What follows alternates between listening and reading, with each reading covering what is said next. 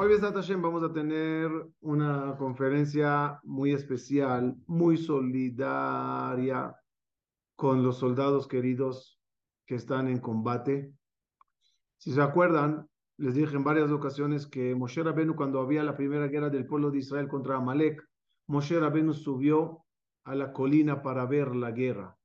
Y de allá, sentado, parado, después sentado en una piedra, pedía y pedía y pedía y pedía. Y el motivo que Moshe subió a esa colina para ver la guerra, porque hay una diferencia muy grande, lo digo y lo repito en varias ocasiones ya, hay una diferencia muy grande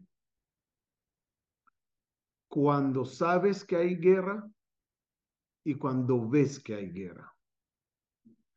Nosotros, a distancias tan grandes de Israel y de la frontera, no podemos ver la guerra con nuestros ojos, pero por los medios de comunicación que hoy en día existen, hay la facilidad de intentar sentir el campo de batalla, sentir el peligro,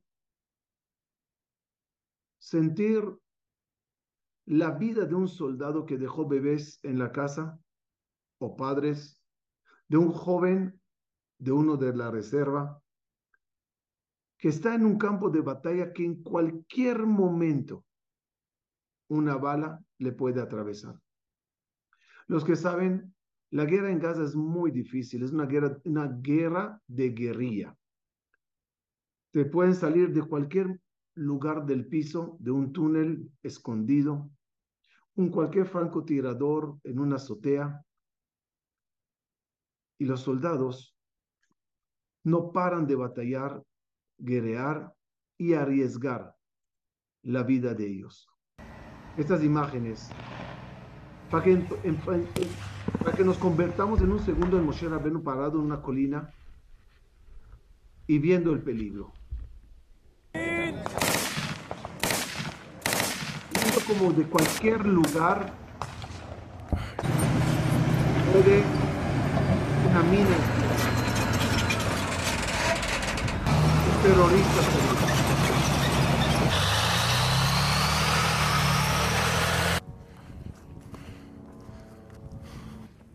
Aunque hubo muchos bombardeos a las casas, las ruinas se pueden convertir en lugar de peligro.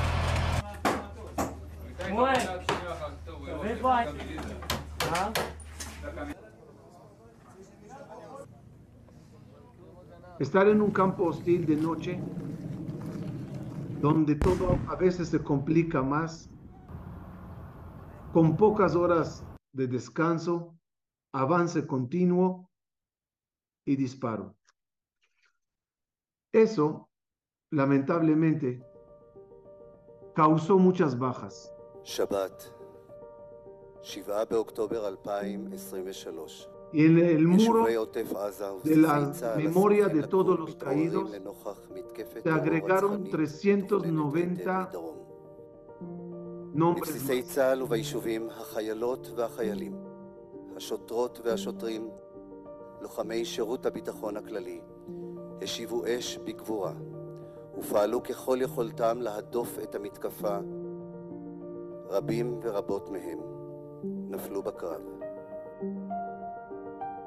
אנו ניצבים כאן בהיכל הזיכרון הממלכתי לחללי מערכות ישראל, על מנת לחשוף את שמותיהם ותאריכי נפילתם בקרבות.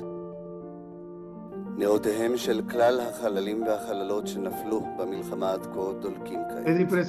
האש תבער לנצח. אש תמיד המסמלת את המשכיות החיים שציוו לנו בנופלם. נזכור אותם לעד. Es una pared que refleja muy poco de lo que de verdad pasó. Cada ladrillo es una vida, es una persona, es una familia. Pueden ser huérfanos que quedaron, viudas. Y lo mínimo que podemos hacer todos nosotros, uno, que nos duela a todos los caídos y prender una vela Leilunish Matam. Dos, rezar y pedir de toda la fuerza que no vuelva a suceder. Y mientras En Jerusalén, en un museo o un, eh, un lugar, no sé cómo se llama, que se ponen los nombres de todos ellos afuera, en los cementerios, muchas lágrimas se derraman, muchas lágrimas, conmemoraciones y muchos dolores. En este caso, en este caso, están viendo todos los caídos de policías, que fueron los primeros que llegaron a los lugares y sacrificaron sus vidas, muchos, muchos policías.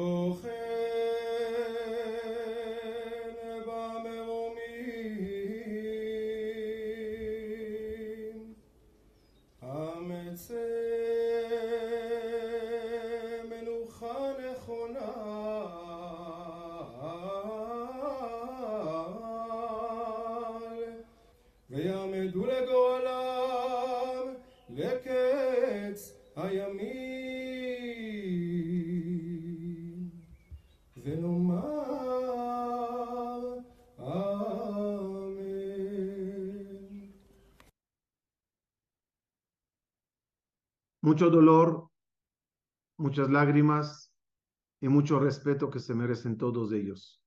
Muy importante saber lo que nuestros sabios escribieron sobre los caídos en combate. La grandeza que obtienen sus almas a raíz de eso. Está escrito en la Gemara Baba Batra 10b, 10b que en el lugar en el cielo que se encuentran los Arugem Malhut, que se pueden interpretar como muertos por orden de gobierno que salen a las guerras, es uno de los lugares más elevados en el cielo. Me impresionó mucho lo que dice el Zohar. Dice el Zohar así, escuchen esto. Y el Mashiach ben David entra a, a un gran lugar y se viste de una vestimenta espectacular que sobre ella están escritos y dibujados toda la gente que murieron en combate contra los Goim. Después que el Mashiach se viste de, con esa vestimenta hermosa, dolorosa a la vez, entra ante Akadosh Baruchu. Y de alguna forma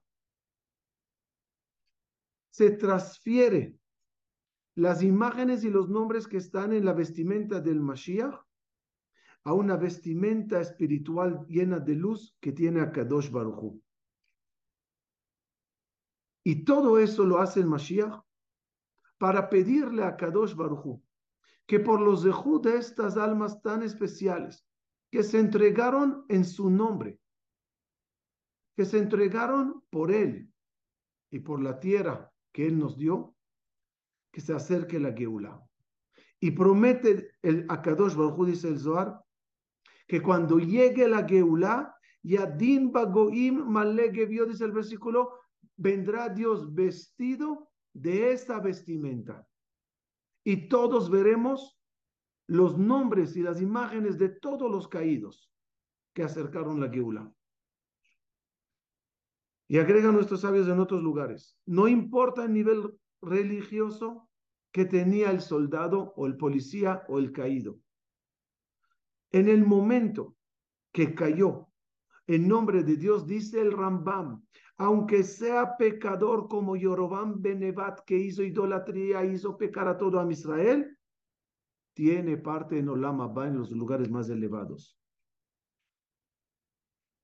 Y así dice el versículo, y lo explica el Radak. Cuando cae el quien cae en campo de batalla, dice el Pasuk, tus guerreros, Dios, cayeron en el campo de batalla. Besar Hasideja. Son caídos y son tus Hasidim.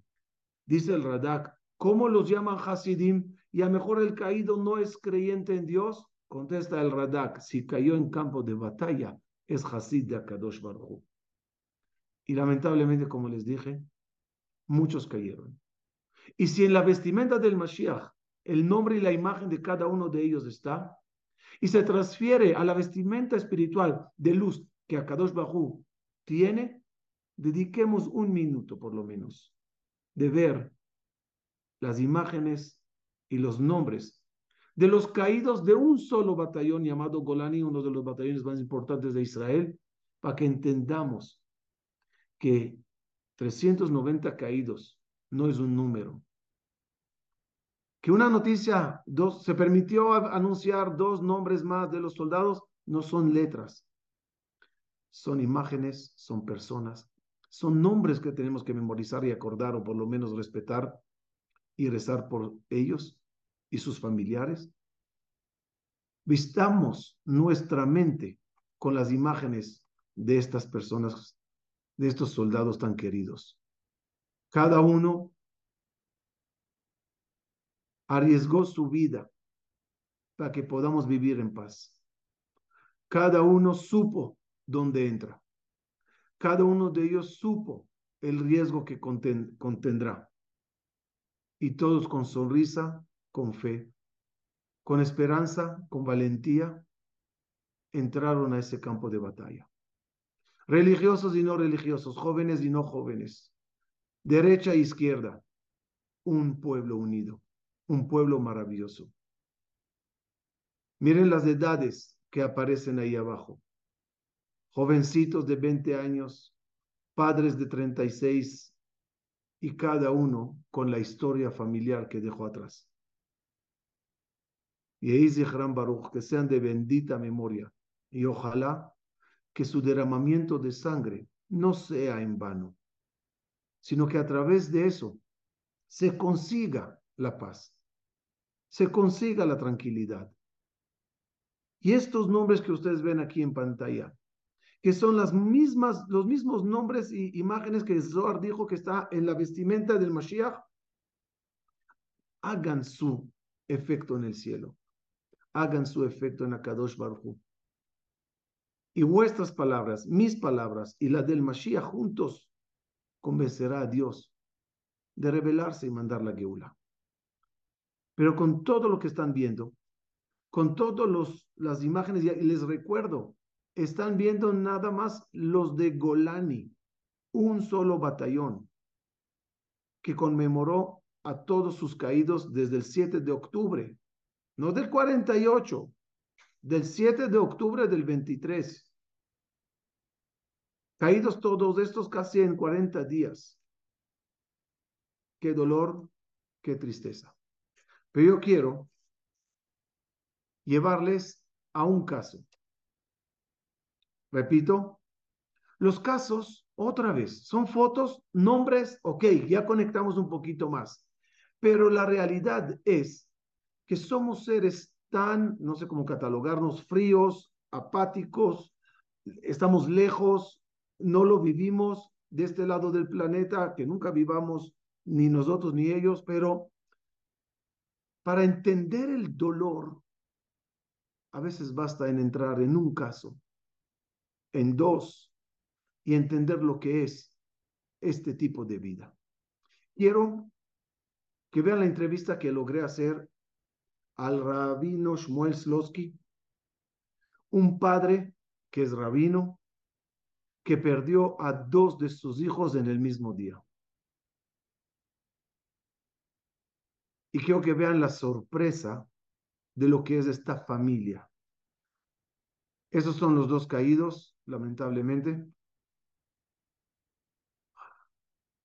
No, más un minuto. Que son Ishai y Noam Slotsky. Y quiero hablar con el papá. Como ya saben, las grabaciones se hicieron antes. Eh, y esta vez, Tutorá TV, por el bien de todos ustedes, intentó cambiar el sistema y en vez que sea con traducción, eh, doblamos la voz. No sé qué es mejor para ustedes. Escriben, escríbanme y díganos qué prefieren, pero esta vez doblamos la voz a ver si así es menos difícil para el público. Hola, Rabino Shemuel. Shalom y Beraja. En primer lugar, te agradezco muchísimo tu tiempo valioso y tu aceptación para ser entrevistado. Tu historia nos tocó mucho el corazón. Una historia interesante, dolorosa, llena de inspiración y fortaleza. Cuéntanos un poquito sobre ti, Rabino Shemuel. Tú eres rabino en el ejército de Tzal. Dinos dos palabras sobre eso. No, yo soy rabino de una comunidad en Ramot, ya 15 años, y anteriormente fui rabino en el kibbutz Einanativ. Y en el ejército no soy, no llevo el puesto de rabino, sino soy eh, rabino del grupo y del batallón. Soy rabino de un grupo que se encarga de la identificación de cuerpos. Y en estos momentos estamos en Gaza. Eso es como Zaka, pero solo en la parte militar. En, la, en el famoso Shabbat de Simchat Torah.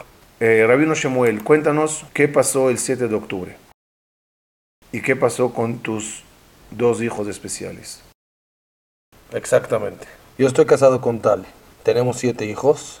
Tal y mi esposa es una enfermera en el hospital Share Tres de mis hijos viven en Beersheba porque ellos ahí estudian y asimismo sus esposas estudian ahí mismo. Son dos hijos y una hija que estudian en Beersheba. Mi hijo se llama Noam, tiene 31 años. Está casado y tiene un hijo de un año y pico. Mi segundo hijo se llama Ishai, está casado y tiene una bebé de dos meses. Ambos, el Shabbat de Simchat Torah, escucharon las eh, sirenas que hubieron en Simchat Torah. Y escucharon que en las escaleras se escuchaba voces de los vecinos que contaban que hubo una gran masacre en otros eh, asentamientos eh, en la zona.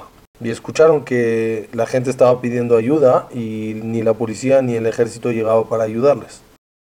Entonces Noam y Shai agarraron y se pusieron al coche y simplemente viajaron hacia las armas que tienen en su propiedad. Sin que sean llamados a la reserva, sin que el ejército les pidió venir, corrieron hacia allá. Exactamente así es. De alguna manera esto se parece mucho a lo que los comentaristas explican en la perashá del Ejleja que leímos recientemente, en cuando Dios le dice a Abraham que se vete de tu tierra de la tierra en la que naciste y de la casa de tus padres. Y el Rambam eh, hace la pregunta de que anteriormente no habíamos escuchado ningún comentario de quién o qué era Abraham. Y el Sefatemet Emet comenta que Dios agarró específicamente a Abraham, específicamente por eso, por el Lech porque tiene que haber siempre un alguien que esté dispuesto a escuchar y a recibir esa orden sin que se la den y ir. Abraham fue el único que eh, estuvo dispuesto y estuvo puesto para recibir esa orden y llevarla a cabo inmediatamente. De la misma forma, mis hijos Noam y Shai escucharon el llamado y no dudaron en actuar. ¿Cuántas más personas podrían haber tomado sus armas y ir y apoyar? O tal vez a ir a ayudar a los heridos, pero no mucha gente lo hizo. Eh, en cambio, Noam y Shai tomaron acción y fueron inmediatamente. Y efectivamente eso hicieron. Viajar hacia Beersheba y no dudo que en el camino se encontraron con coches de frente que les hacían eh, señales con las luces para que se alejaran de la zona y no que se acercaran como ellos estaban haciendo. Y con todo y todo, ellos entendieron el mensaje y viajaron en contra de la corriente a ayudar y a apoyar en donde sus, hermanos lo necesitaban. Se puede ver en las cámaras de seguridad cuando ellos llegan al kibbutz Elumim, y aún así, ellos sabían que había Yehudim que estaban en necesidad y ellos viajaron hacia allá. No tenemos eh, algo que nos diga por qué exactamente llegaron a esa zona y no a todas las demás. Me cabe pensar que a lo mejor fue donde vieron que había disparos y decidieron parar en esa zona porque seguramente había necesidad. Entendieron perfectamente a dónde están entrando y no echaron reversa. Como mencioné, se ven las cámaras de seguridad que ellos llegan a la parada de autobús de Kibbutz Elumim. Se ve cuando ellos se bajan de su vehículo que frente a ellos había cuatro vehículos eh, no israelíes y uno de ellos estaba en fuego. O sea, claramente entendieron que estaban en una zona de combate. Se bajan con las armas eh, listos para disparar, se van atrás del vehículo para poderse ocultar un poco. Y en las cámaras se ve como a su lado, donde ellos están parados, la tierra hace una especie de reacción a las balas que le están cayendo a sus lados. Después de esta grabación ya no se ve más porque se pierden de la vista del ojo de la cámara y ya no hay más grabación. En la semana pasada recibimos testimonio de una persona que estaba en la misma zona de combate, pero del lado contrario, o sea, enfrente de ellos. Y él cuenta que los vio combatiendo durante aproximadamente 40 minutos. Se ve cómo disparan y se acaban todas las balas que tenían en sus armas personales. Después se les ve, él cuenta que se les vio tomar las armas, los Kalachnikov que tenían los eh, eh, terroristas y utilizarlas para defender al pueblo. Y este mismo testimonio comenta que él propiamente los vio eliminar a cuando menos 30 terroristas. A medianoche un grupo de paracaidistas del ejército que se dedicaban a recolectar los cuerpos de los soldados que habían caído y las civiles que también habían caído ahí en el combate. Y días después nos comentó que él vio ahí un soldado de nosotros con un arma totalmente quemada y a su alrededor había cinco terroristas muertos. Para este momento nadie conocía la historia ni sabía quién era, ni siquiera nosotros. Y él le dijo a sus soldados, párense aquí unos minutos, digamos salmo, porque aquí hay una persona muy santa que estuvo dispuesta a entregar su vida para salvar al kibutz. Después de decir un salmo, subieron a mi hijo al camión junto con mi otro hijo que también estaba caído ahí y un israelí más que encontraron. Y de ahí los llevaron a donde llevaban todos los cuerpos de los caídos. Los dos cayeron uno al lado del otro, más o menos, ¿no? Efectivamente, cayeron uno junto muy cerca del otro y casi, casi al mismo tiempo. Sí, y esto fue después de haber eh, tenido un combate bastante, bastante efectivo y importante. Y ellos fueron de los grandiosos que salvaron al kibbutz Elumim. Ellos eran parte de los que combatieron y gracias a ellos también el kibbutz Elumim en gran parte se salvó. Sus cuerpos llegaron al eh, centro eh, forense el mismo sábado en la noche, o pero debido a que la identificación de los cuerpos es un tema y un proceso largo, tardó hasta cinco días hasta que nos avisaran. O sea que hasta el jueves no se definió que eran ellos y no se nos avisó y lo, los logramos enterrar el mismo jueves en la noche. Después de esto eh, tuvimos la Shiva y nos sentamos toda la familia. Como mencionamos antes cuando hablamos de Perashat Lech se parece mucho a la Kedat Yitzhak, que Abraham vino elevó sus ojos y vio el lugar eh, de lejos, el tercer día de su caminata. Que el instinto del mal trató de confundir y quitar a Abraham de sus pensamientos. Y todo esto era para lograr que Abraham eh, se desvíe del camino y evitarlo a que cumpla lo que Dios le había pedido. Y cuando ves nuevamente las cámaras de seguridad y ves las varas que caen a sus lados y los muchachos bajándose del coche, y con todo y todo ellos dijeron vámonos, aún teniendo familia y entendiendo el riesgo en el que se ponían. Otro diría, me escapo, mejor me salvo a, mí. El ejército no me pidió venir, a mí no me llamaron. Rabino Shemuel, no lo puedes ver, no lo puedes ver, pero estoy lleno de escalofrío. Mientras tú estás describiendo lo que ahí pasó. Es impresionante, pero hay algo más impresionante aún. De la decisión de la familia después de los siete días de luto, que todos se alistaron al ejército de Tzal para ir a guerrear. Tus demás hijos tú mismo, explícame de dónde salen estas fuerzas tan especiales.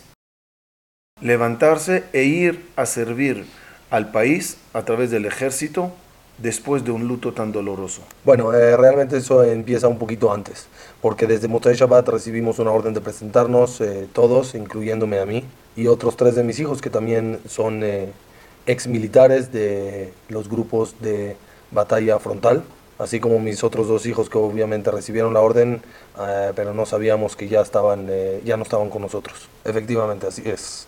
Eh, y entonces nosotros recibimos la orden, inmediatamente nos presentamos todos, eh, menos mis otros dos hijos, no a Mishai, que estaban eh, considerados desaparecidos. Sabíamos que estaban desaparecidos porque habíamos pedido contacto con ellos. Sí tuvimos la duda que tal vez fueron secuestrados o heridos, pero debido a las noticias teníamos la mayor certeza de que habían sido abatidos.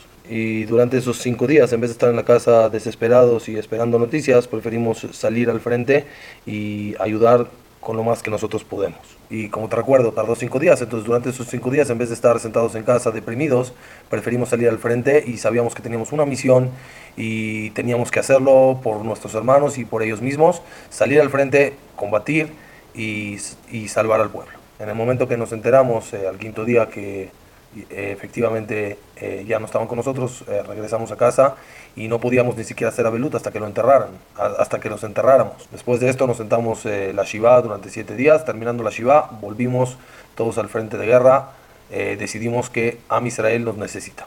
Hay que bajar la cabeza ante ustedes. Es impresionante. Ese espíritu sionista que tienen, ese amor por el pueblo, por la tierra, y como tú mismo dijiste, gracias a gente como tú, el pueblo sigue existiendo. Muchos asentamientos se protegieron. Gracias a gente como ustedes, Hashem está con nosotros. Y te quisiera pedir, Rabino Shemuel, una frase para cerrar. Me preguntan varias veces si me siento como el famoso Iov. Sobre Iov está escrito eh, aún seguían hablando y otro venía. Le traían malas y malas noticias, una tragedia tras otra. Y también aquí, un hijo y después el otro hijo. Y yo le digo a la gente, no, para nada, no me siento como Iov. Porque a Iov eh, fue una tragedia que le cayó. Hay todo tipo de tragedias, hay eh, choques, hay accidentes, hay gente que se cae en un pozo, hay gente que tiene una enfermedad terminal. Ah, en el caso de mis hijos no es una tragedia que les cayó repentina. Ellos estaban combatiendo por eh, su propia voluntad y decisión, en una decisión eh, unánime, firme y segura de que saben que están poniéndose en peligro, pero es la misión que tienen como parte del pueblo de Israel, proteger al pueblo de Israel. por lo tanto no tengo queja ni nada por el estilo, ni contra Dios, Hazbe Shalom, y mucho menos contra mis hijos. Al contrario, estamos orgullosos de ellos. Ellos con sus actos demostraron la solidaridad y el ahdud que hay en Am Israel y de una responsabilidad unánime por uno por el otro de los que pertenecemos a este gran pueblo, sea aquí en Israel o sea fuera de Eretz Israel. Si sabes que un yudí necesita una tzedakah o cualquier otro tipo de ayuda, si ellos estuvieron dispuestos a ponerse en peligro para poder salvar a alguien que ni siquiera conocían, cuanto más nosotros que tenemos que no. Entonces nuestra obligación, claro que es hacer nuestro máximo para ayudarle a cualquier otro yudí en el momento que lo necesita. Y por lo tanto, con mucho dolor y con mucho sentimiento, pero finalmente es un gran honor y orgullo. Cuando los enterramos estábamos llorando mucho, pero con la cabeza en alto. Rabino Shemuel, hace falta fuerzas internas para poder escuchar nada más la historia de ustedes. ¿Qué será vivirlo? Y llegar a estos niveles de fe, de amor a la tierra de Israel y a su pueblo, y orgullo por todo lo que hicieron, y orgullo por todo lo que pasó. Te puedo decir, Rabino Shemuel, que por vuestros méritos el pueblo de Israel se ve hoy como se está viendo, lleno de amor, cariño, hermandad y lleno, lleno de luz. Y por lo tanto, victoria. Gracias de verdad, Rabino Shemuel, por la entrevista, muy especial. Y si me permites, te quisiera invitar de forma oficial que vengas aquí a México, que cuentes tu historia y compartas con nosotros esa luz maravillosa, este mensaje tan claro, ya que todas las comunidades y todos los colegios tienen que escuchar esto, ya que vuestra historia personal y las palabras que dices es obligación que cada hogar lo sepa y lo escuche. Si aceptarás, quiero que sepas que tienes aquí, tú y tu familia, un hogar caliente para ser recibidos. Gracias, gracias por tu gran apoyo. Eh, si Dios quiere, después de la guerra encontraremos tiempo también para esto. Será después de la victoria. Muchas gracias. Si quieres contactarme después de la guerra, con muchísimo gusto todo lo bueno. Y todo lo bueno en la vida. Díganme si no está de locos eso. ¿Cómo pueden ver a ver gente así? Son personas para agarrarles en la calle y besarles como un Sefer Torah. Así dijo Rabo Badia Yosef. Qué fuerza, qué amor, qué entrega. De verdad que a lo que nosotros se nos pide, relativamente, otra vez, de este lado del mundo, es muy poco. Ellos lo piden. Los soldados lo claman. Recen por nosotros. Pidan por nosotros. Como dije el otro día en la conferencia, el problema es que ellos creen en nuestra tefila y nosotros no creemos en nuestra tefila. Ellos quieren, quieren tu rezo y tu plegaria para que casos como estos no pasen. En estos días se está escribiendo muchas páginas en la historia de Am Israel. Y páginas llenas de dolor, páginas llenas de héroes, de milagros, no saben, me la paso todo el día intentando saber de qué de todo traer, qué de todo decir. ¿A quién de todos los que podemos alcanzar no es fácil entrevistar a alguien? Hasta que se le consigue y que acepte y dónde, no sé si se dieron cuenta, a ver, nada más para que vean. ¿Dónde estoy yo sentado en la entrevista? ¿Ah? Palacio del Hierro en, en, en Buen Fin, donde mi esposa me llevó a comprar algo y el Señor me dice, ¿puedo ahora? Pues me senté en un sofá que está a la venta. ¿Qué haré? Pero hay que hacer lo que se pueda en tal de traer la información. Quiero que vean algo más. Este es el asentamiento de Beeri. Beeri es un lugar bello, bonito. Era es uno de los lugares que mayor sufrió el ataque de estos salvajes. Así se veía Beerí hasta el 7 de octubre a las seis y media de la mañana. Un paraíso en la tierra. Un lugar bello, hermoso,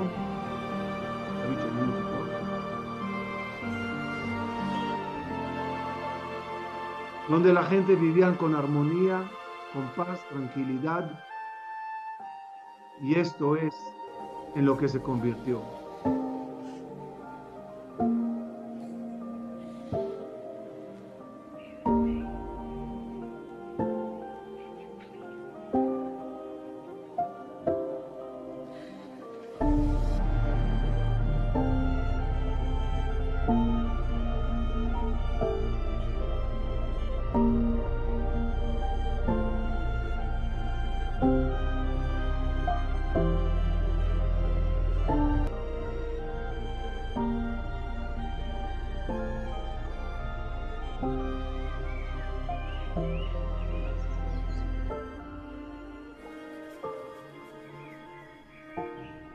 Y las guerras que se realizaron en este lugar son muchas.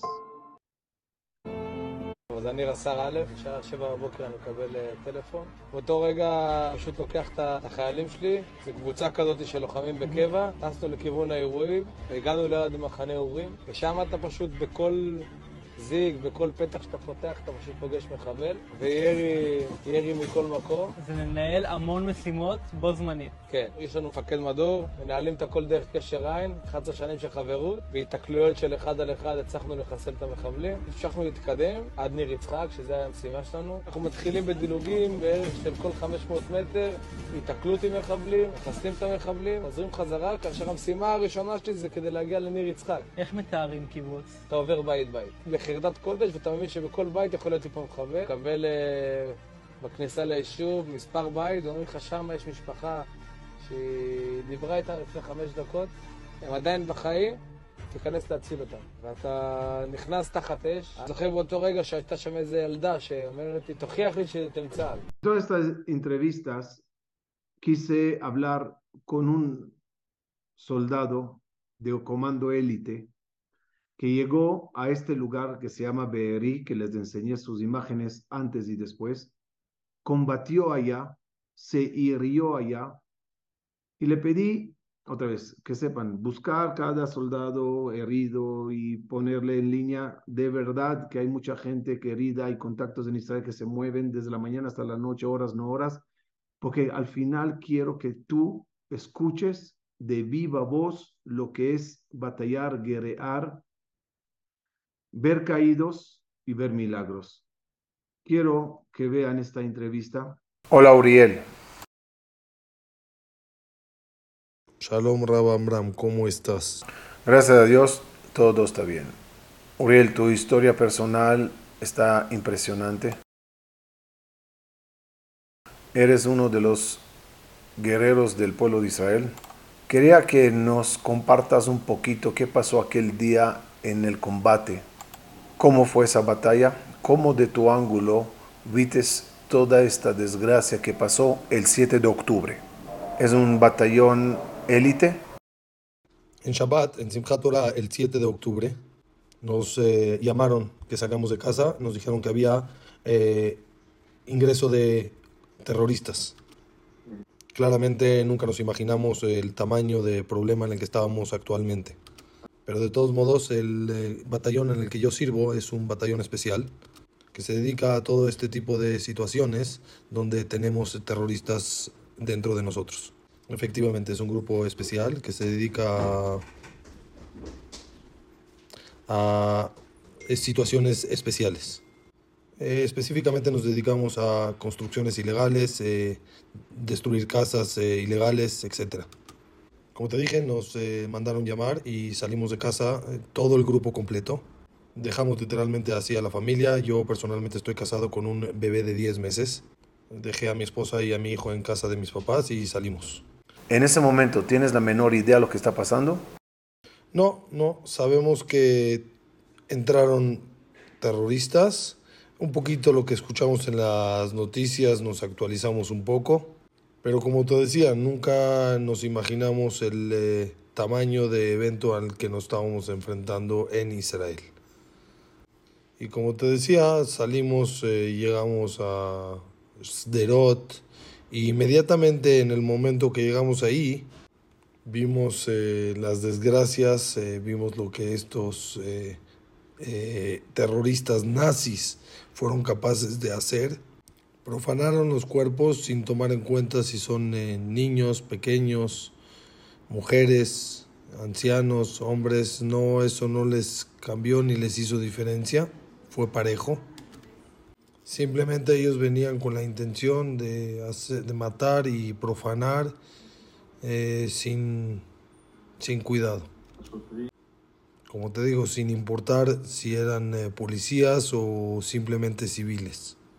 Para entonces recibimos la orden de que todo el grupo tenemos que ir hacia el kibbutz Be'eri y durante todo el camino vimos eh, vehículos y cosas y casas quemadas y olor a humo por todas partes. De igual manera muchos cuerpos y mucha sangre en el camino. ¿Ustedes se pararon en esos momentos para desalojar cadáveres o simplemente siguieron adelante? No, definitivamente no paramos, pero viajábamos eh, en una velocidad muy baja porque no sabemos eh, qué sorpresas se nos pueden presentar en cualquier momento. De hecho, eh, en camino a Beeri tuvimos varios encuentros y disparos que se nos apuntaron hacia nuestros vehículos. Y como mencioné, el camino estaba lleno de cuerpos y vehículos quemados que no nos permitía ir a gran velocidad. Había que estarlos esquivando. Literalmente no podíamos ir derecho, teníamos que estar esquivando hacia la derecha y hacia la izquierda, izquierda entre cuerpos y vehículos. Inexplicable las atrocidades que se veían. No había manera de evitar verlo. O simplemente seguían hasta Beeri. Llegamos a Berí y claramente eh, nos esperaba una sorpresa. Yo era el que dirigía la caravana, iba hasta adelante y eh, entramos dos vehículos. Inmediatamente en la entrada nos encontramos con eh, una silla de bebé llena de sangre. Y en el piso el bebé, obviamente sin vida, junto a una mamá o una mujer que estaba también tirada ahí. Eh, obviamente cuerpos profanados, no quiero explicar más, pero ni siquiera en el holocausto se vio atrocidades como esta. Continuamos eh, hacia adentro y vimos cuerpos de niños, eh, hombres, de todo. para este momento yo no, no logro seguir avanzando porque inmediatamente me vienen a la memoria eh, mi hijo que está en casa. En este momento mi superior me dice, eh, avanza, sigue. Le digo, discúlpame, no, no, no lo logro, no puedo, no, no estoy en condición. Y me dice, entiendo que es algo duro y que es difícil, pero tienes que caminar. Eh, estamos aquí para salvar vidas de los civiles. Dicho y hecho, seguimos y inmediatamente me encuentro con tres terroristas. Inmediatamente cuando ellos identificaron nuestro vehículo policial, eh, se fueron escapando hacia la ruptura que tenían en la barda, porque ellos entraron eh, no por la puerta principal, sino por una ruptura que hicieron en la barda del kibutz. A, toda velocidad eh, tuve que atropellar a uno de los terroristas. Él estaba intentando huir, esconderse, y tú vas corriendo hacia él? No intenta escaparse este terrorista, sino simplemente eh, ellos habían entrado, se trata de escapar porque habían entrado con motocicletas al kibutz. Eh, te puedo decir que habían ahí más de 100 eh, motocicletas. Lo que intentaba era subirse a la moto para poderse escapar y nosotros logramos neutralizarlo antes de que lo logre. También el jeep que venía atrás en la caravana logró atropellar a otro de ellos. Solamente el tercer terrorista fue el que logró escaparse y volver a ingresar dentro del kibutz. Hasta el momento nosotros estamos dentro del jeep con una adrenalina sumamente alta. Se siente una gran responsabilidad de ser eh, de las eh, secciones eh, más altas en la policía y nuestra responsabilidad es salvar cuanto más civiles podamos. Éramos cinco en un jeep y cinco en el otro. Éramos ocho de, nuestra, de nuestro grupo, eh, otro de otro grupo que se juntó con nosotros y un civil que crió, se crió en el kibutz durante 40 años y conoce bien, entonces él fue el que nos dirigía para reconocer por dónde ir. Para esto ya la adrenalina estaba muy alta y había eh, una sensación muy eh, solidaria y de compañerismo en el Jeep. Sabíamos que podíamos lograr eh, salvar vidas y eliminar cuanto más terroristas. En el momento que identificó que el terrorista está entrando por la calle, con una corta persecución lo alcanzó y en ese momento nos disparan un RPG, es un misil bastante nuevo que ellos ya tenían preparado es un eh, misil que su parte trasera tiene un eh, contenedor de gasolina. Y esto causa que en el momento que se... Eh, y esto causa que en el momento que impacta con algo, toda la gasolina sale y todo lo que está alrededor se quema. Ah, y ese es el motivo de tantos coches quemados que se ven. Sí, casas quemadas. Ahora entiendo todas esas imágenes. Efectivamente, quema todo. coches, de todo. Ese misil impacta directamente mi parabrisas delantero, exactamente donde yo estaba sentado. No lo vi que venía hacia mí, pero simplemente escuché un eh, gran sonido y el jeep eh, comienza a volar en el aire, de calculo aproximadamente unos 10 metros de altura. Después del aire cae sobre la calle mucho humo negro dentro del jeep y mucho olor a quemado. Huele todo a gasolina y a quemado. Me observo a mí mismo para ver si no me volaron manos o pies, si estoy completo. Recibí varios fragmentos en mi mano derecha. En ese momento mi mano derecha dejó de funcionar totalmente. Me volteé a ver a mis compañeros, mi jefe que estaba del lado derecho y mis compañeros que están en la parte de atrás y vi que todos están eh, bien. Y la orden llegó directamente desde el radio que le decían al jeep que venía atrás de nosotros que se acercara para poder ayudarnos porque habíamos recibido un impacto de misil. En cuanto se acerca, logro verlo por el retrovisor, que se acercan y en ese momento ellos son los que reciben un misil directo a su vehículo. Ese cayó en su puerta y nuevamente lo vemos volar en el aire. Todas las puertas eh, se abrieron y uno de los eh, ocupantes del vehículo, un soldado con el nombre de Lirana Bergel, que Dios vengue su sangre, sale del vehículo y comienza a combatir con su arma a los eh, terroristas, eh, herido obviamente, y sale a combatirlos sin fijarse en, sí mismo. Dispara, dispara, elimina varios eh, terroristas y se dirige y entra directamente a la casa de la que él vio que estaban saliendo los disparos y desde ahí nos estaban disparando. A partir de ese momento lo perdimos de vista y yo y mi compañero que estaba sentado detrás de mí abrimos la puerta y le dije a mi compañero, vamos, tenemos que, que abatirlos. Este compañero se llamaba Shalom Uriel Alon, que Dios vengue su sangre. Y en el momento que él abre la puerta, él le cargaba consigo un arma muy potente que dispara muchas balas en segundos y le llega un disparo a él en su parte inferior eh, del cuerpo, que venía directamente hacia él desde un francotirador. Inmediatamente cerró la puerta porque entendimos que estábamos rodeados totalmente por terroristas. Eh, del lado derecho teníamos eh, terroristas. del lado frontal no podíamos ver porque todo estaba con fuego y humo, entonces no alcanzábamos a percibir. Y del lado izquierdo entendemos que hay un francotirador que nos está esperando.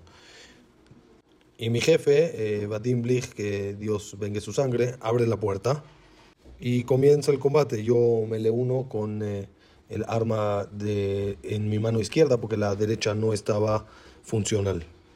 Y eh, comenzamos a combatir y bajar uno por uno. Logramos combatir 20 o 30 terroristas. Para este momento, Vadim, mi jefe, me dice, se me acabaron las balas, tengo que hacer intercambio de, eh, y rellenado de balas.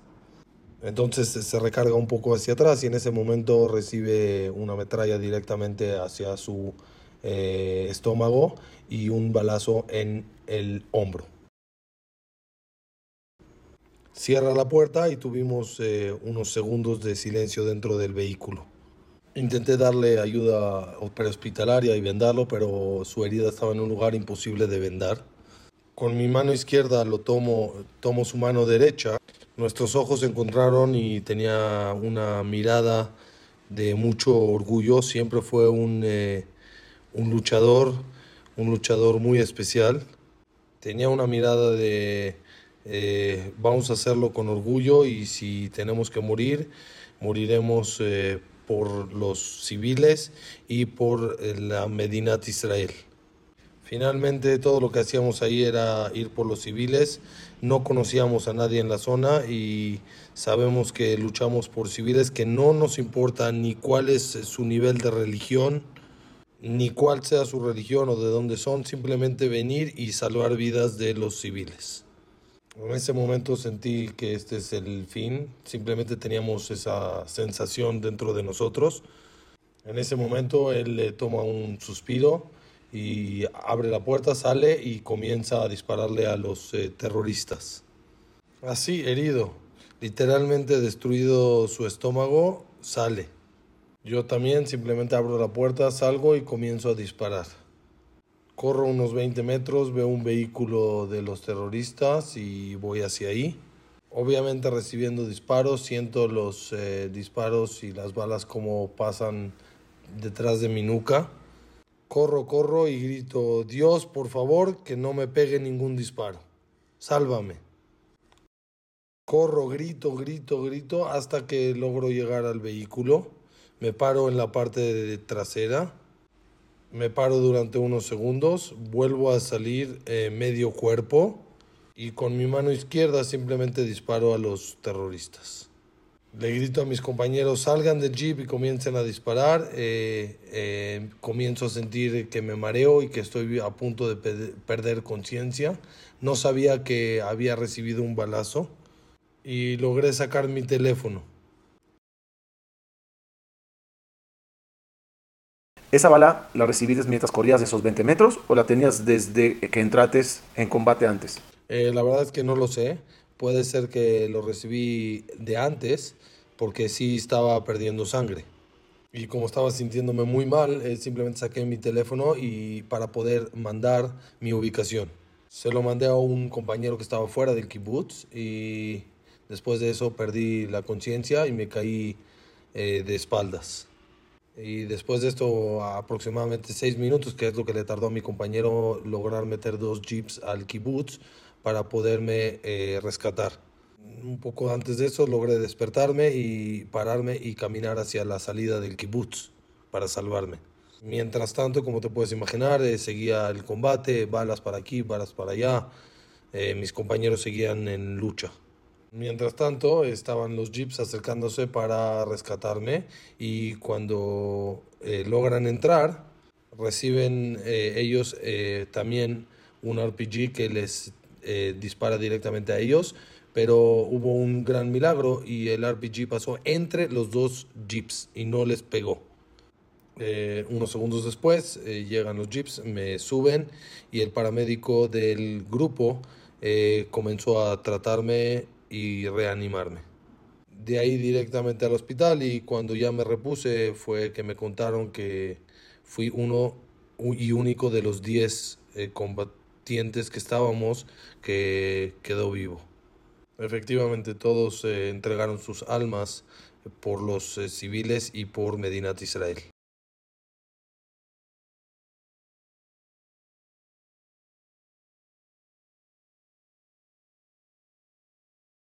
Yo y todos les llamamos a ellos eh, el chaleco antibalas. Había ahí una cantidad estratosférica de terroristas. Solamente en la casa a la que entramos había eh, cerca de 40, 45 terroristas. Y ellos fueron los que evitaron que ellos sigan avanzando y entrar a las demás casas del kibbutz.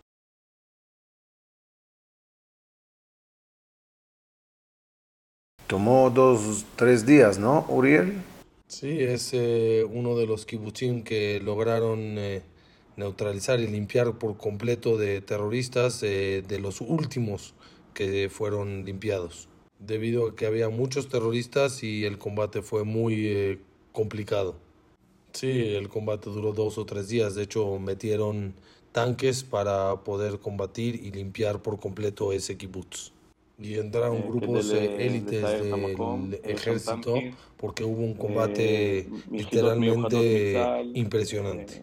Entraron grupos de la Yamam, eh, eh, los paracaidistas y las Ayeret. Y realmente fue un honor, un zehut poder participar con mis compañeros en este combate. literal, ellos son grandes. No hay otra palabra que los pueda describir. Antes de terminar, me gustaría decirte los nombres de mis compañeros que cayeron en el combate para que realmente sepan mi Sí, correcto, Uriel. Es justamente lo que yo quiero que todos sepan y escuchen de viva voz, para que vean lo que es la valentía de un guerrero, la valentía de un judío, la valentía de soldados. Vivieron uno de los momentos más difíciles del Estado de Israel desde el 48 y en nombre de todos nos duele la pérdida de todos tus amigos y estamos contentos en tu salvación. No me queda más que decirte, Uriel, gracias por tu tiempo valioso. Gracias por compartir con nosotros estos sentimientos.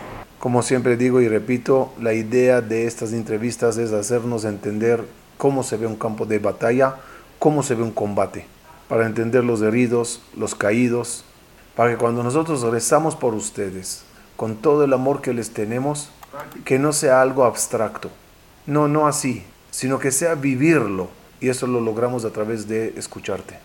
Y por eso te quiero agradecer en nombre de todo el público. Gracias por la ayuda que nos das para ser más solidarios con la causa que está pasando y ser más hermanos.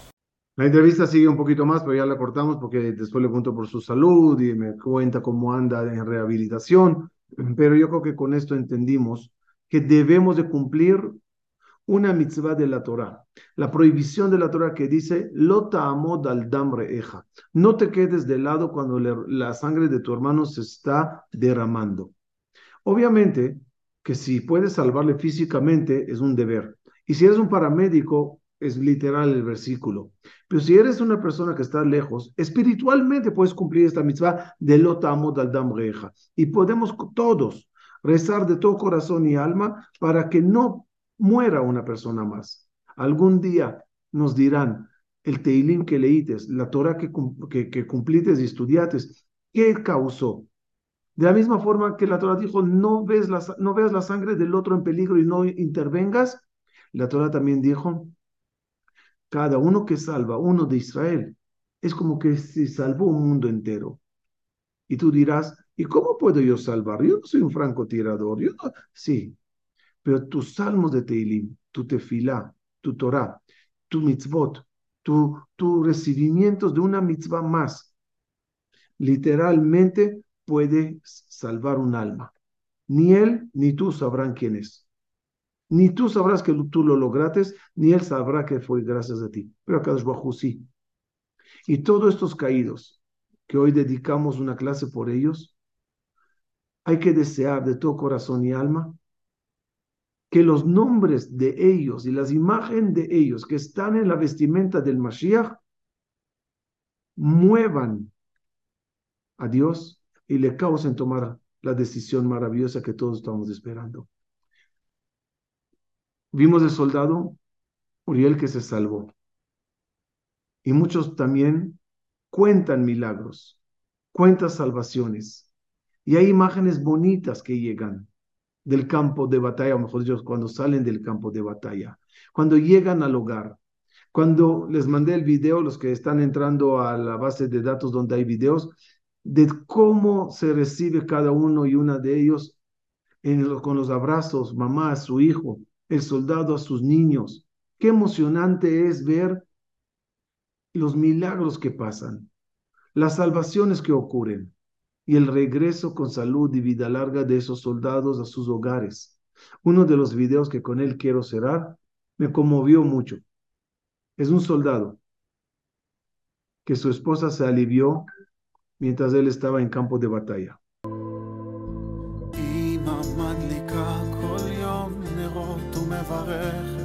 שאלוהים ילך איתך למלחמה כשאתה שוכב על החולות וקצת רעב אני אשאיר לך אולי כנחמה ואם תלך אתה יודע שאני כבר משתגע געגוע הוא גומר אותי Vimos hoy casos tristes. de un padre que perdió a sus dos hijos. Vimos un caso de uno que se salvó mientras sus días se cayeron. Y vimos a un soldado regresando a poder abrazar a su esposa a su hijo recién casado. Con esto creo, ya tenemos la motivación necesaria para rezar de todo corazón y alma. Que no pasen casos tristes como el primero que vimos, que hayan más casos de salvación de soldados y que haya muchos y todos los soldados regresando a su familia para ese gran abrazo. Ojalá que las plegarias, las mitzvot, la Torah, que hagamos todos por ellos, nos ayudará a salvar vidas y causar más y más milagros. Y va a pasar, como siempre les dije, tú tienes que creer en tu rezo, tú tienes que creer en tus plegarias, tú tienes que creer en Dios y creer que eso funciona. Y si Dios anota en su vestimenta de luz los nombres de ellos, los casos de ellos, la imagen de ellos, cuanto y más tú y yo lo tenemos que hacer. Terminará esta guerra, vayan seguros con eso. Y terminaremos con gran victoria. Seguiré trayendo lo más que pueda. Viva voz desde Israel, traduciéndolo acá y quiero agradecer de verdad a todo el equipo de Tutoratel, especialmente a David Mizrahi, por todo el esfuerzo que hacen diariamente para traducir todo esto, para grabar todo esto. Y así, entre que todos nosotros, como una gran familia que somos, la familia de tutora.tv, sigamos estando siempre a la barwanda, en la primera línea, sabiendo lo que está pasando y conectándonos con mucha energía. Eso quiero que lo sepan. Estamos conectándonos con mucha energía. Todos, con tu lágrima, con tu alegría, con tu tefilá, con tu emoción, con tu espiritualidad, somos un grupo de almas muy fuerte que emana luz, transmite luz y ojalá causará que llegue la luz hacia todos nosotros. Muchas gracias.